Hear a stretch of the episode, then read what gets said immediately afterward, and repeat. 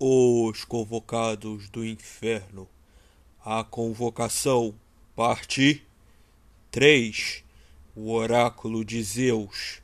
Gênesis, ato 004.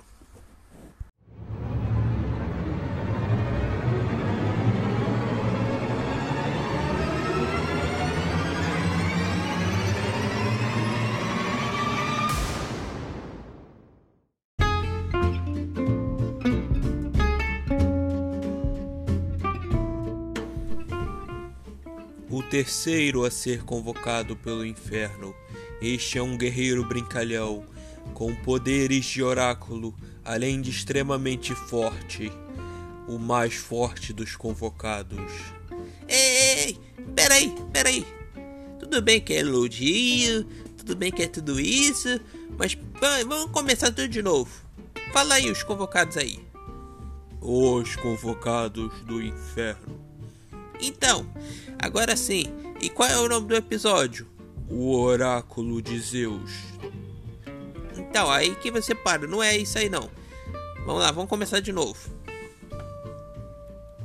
Os Convocados do Inferno. Uh, não tem aquele filme do Han Solo? Acho que é Han Solo, é um negócio assim. Então eu vou querer o Ícaro Solo. Bota Ícaro Solo. Tá bom.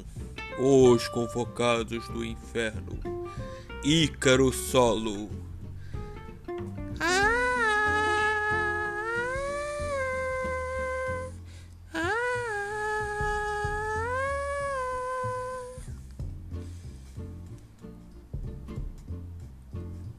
Eu não entendi nada. Não é pra entender mesmo não. É o início da música que eu vou cantar. Ah, sim, claro.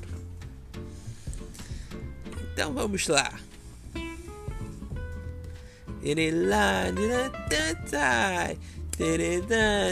This caminham, this caminham, I fit you. This caminham, this caminham, this.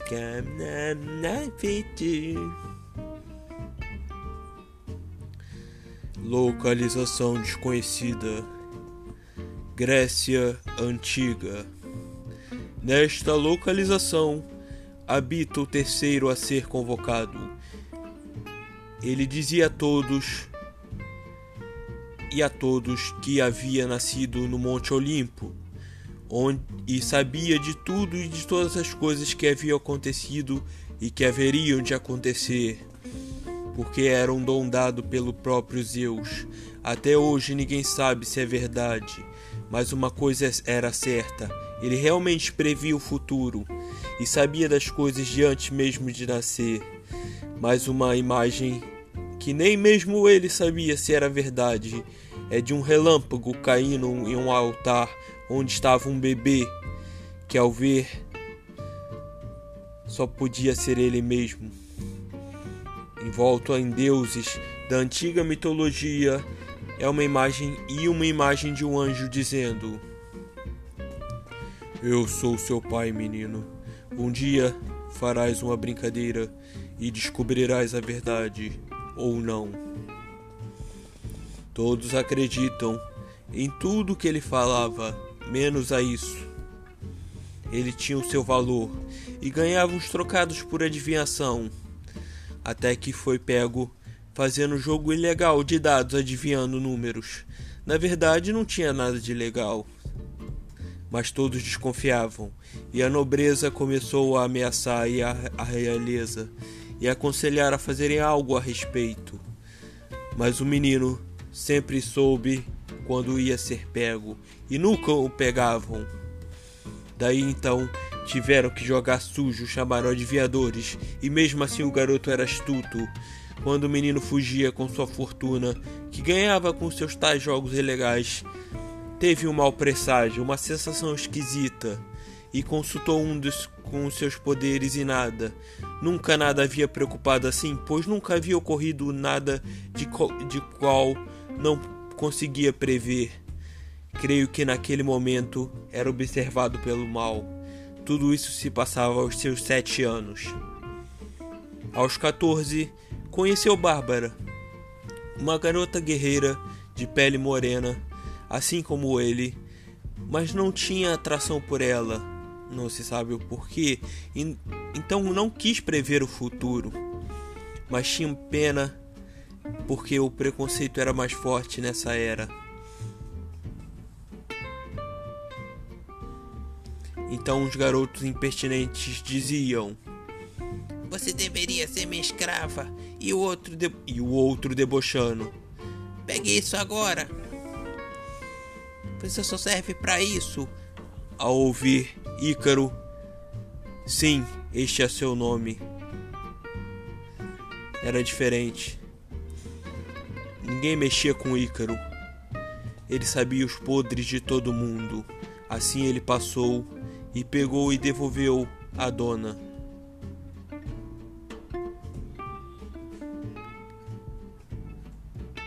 Não se meta! E ao mesmo tempo que ele foi jogar ao chão novamente Ícaro, disse: Já sei, vai me jogar de novo no chão. Quem bebe garapete repete. E o garoto ficou abismado com tudo, porque este havia de prever as coisas e ainda por cima dizia coisas que ninguém entendia. E ele mesmo aos seus sete anos tentava prever o imprevisível para sua capacidade quando entrou num sono profundo inexplicável e de repente uma voz ecoava na sua cabeça: Eu vou te buscar. Quando viu, já estava em frente ao portão da cidade de, de Atena, na Grécia, e quando viu o nome da cidade escrito no portão, veio uma imagem de um guerreiro em sua cabeça, que o chamará de suposto líder, pois ele era mais forte e assim deveria ser o principal. E o guerreiro de origem nórdica respondia: Eu apenas quero salvar Atena.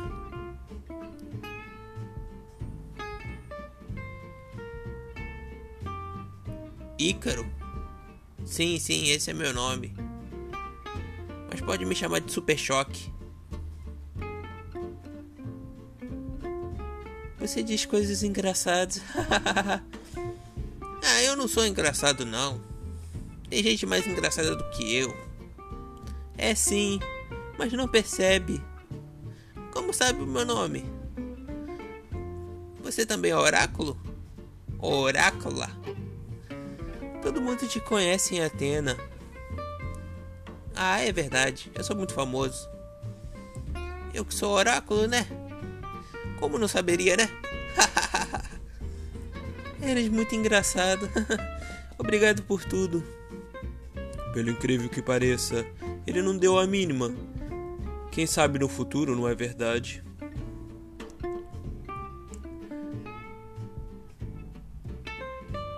Pare! Dizia um sujeito esquisito com uma aparência asiática, uma barba branca e cabelo da mesma cor. Tinha uma cara de sábio. O que foi? Esse sanduíche é meu.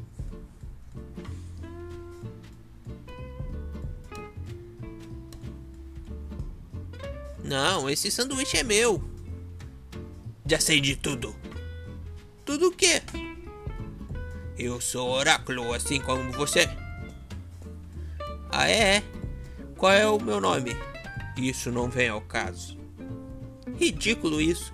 Por que essas coisas só acontecem comigo? Eu vou te treinar. Por algum motivo. Por algum motivo, Ícaro não simpatiza com um ancião baixinho e asiático. Ok. significa isso? Digo. Você aceitou?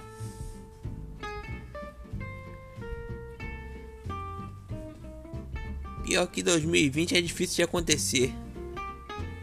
E eles ficaram se encarando, um olhando para a cara do outro e ninguém dizia nada. E o ancião mexia na barba, o baixinho asiático. Que oráculo de Araque! E e os dois foram para a montanha para iniciar o treinamento. É, cada um tem o que merece. Ainda tem que subir essa montanha antes tivesse levitação. Levita o quê? Nada, velho, nada. Respeite seu mestre. Isso é perseguição do destino. Vamos começar o nosso treinamento. Primeiro terá que carregar este casco de tartaruga gigante nas costas. Tá bom, agora você virou o mestre Kami. Só era o que me faltava. Pelo menos eu já subi a montanha. Mas você terá que descer e subir até eu dizer chega. Enquanto eu não disser chega, você não vai parar. Mas que velho abusado!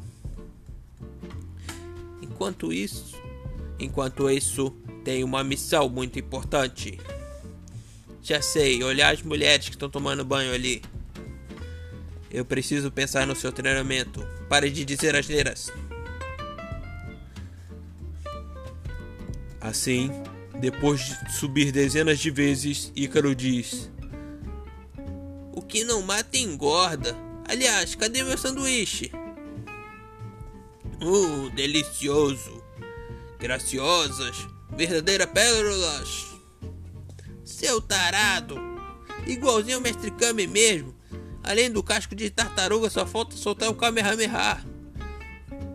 É hora do duelo! Yu-Gi-Oh! Cara, eu estou sem o Exódia. Se, se, pelo menos eu tivesse o dragão de olhos azuis. Ei, guarda! Ih, caramba, agora ele vai soltar o Kamehameha. Relâmpago de Zeus! Não me faça rir! Ah!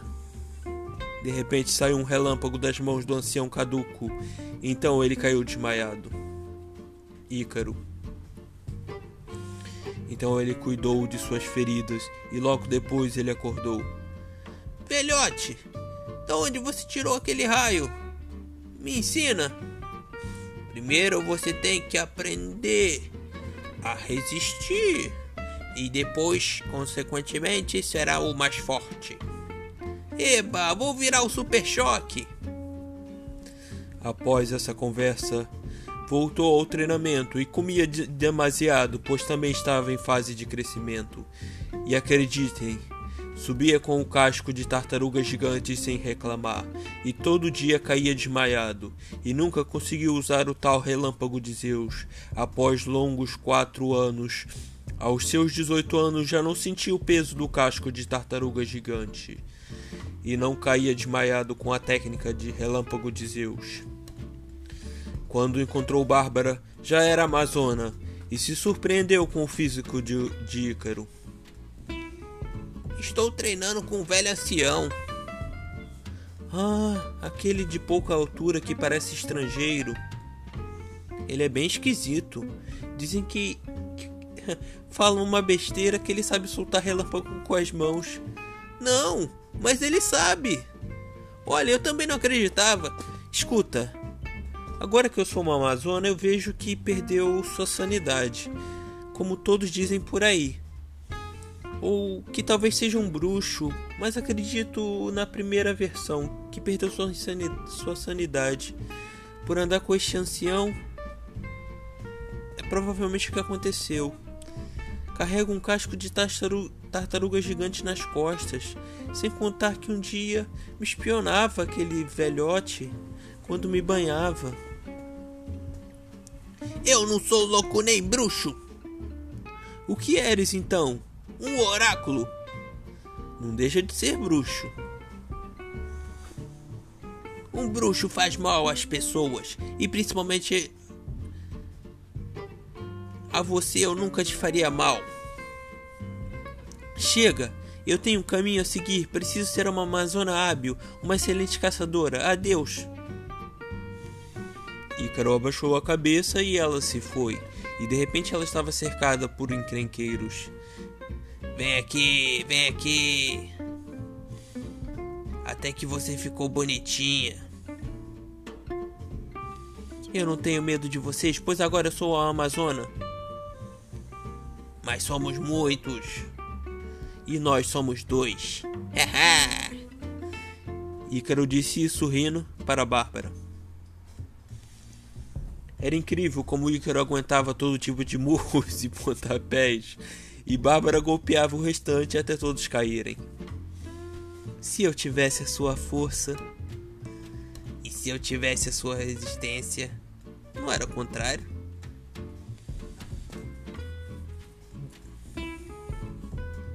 Idiota!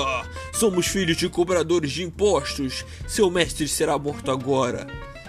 Ícaro correu desesperado atrás de seu mestre. Nunca havia conhecido seus pais, vivia perambulando pelas ruas, então ele, ele era sua família. E Bárbara, quem sabe sua futura esposa. E de repente, no caminho que percorria junto com Bárbara, tudo ficou escuro, barulho de corvos e vozes distorcidas e línguas estranhas. Os corvos se juntam e formam um homem vestido como um nobre. Fala logo que eu estou sem tempo. Eu posso salvar o seu mestre. Não preciso da sua ajuda. Mas precisa de dinheiro? Olhe estas vestes que estás. Eu sei que de. Eu sei que um dia eu serei rico porque eu sou oráculo. Se és oráculo, então quem sou? Um idiota. Talvez precise de poder ou fama. Você é pior que telemarketing oferecendo coisas. Sua última chance, Ícaro. Se assinar este pergaminho com uma gotinha de seu sangue, terás tudo o que quiser. A campanha de doação de sangue ainda não acabou, não é? Irá pagar pelo seu deboche, mas um dia saberás do que sou capaz.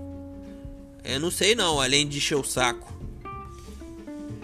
Quando saiu do transe, a Bárbara não estava mais lá. E nem notou, pois era urgente ver seu mestre. Subiu a montanha e o viu caído no chão, morto. Não, malditos! Malditos! Espero nunca mais passar por isso! Ah, também só tem um mestre, né? Os soldados que o mataram estavam rindo. Ele nem reagiu. Disse que era seu destino. Agora é sua vez.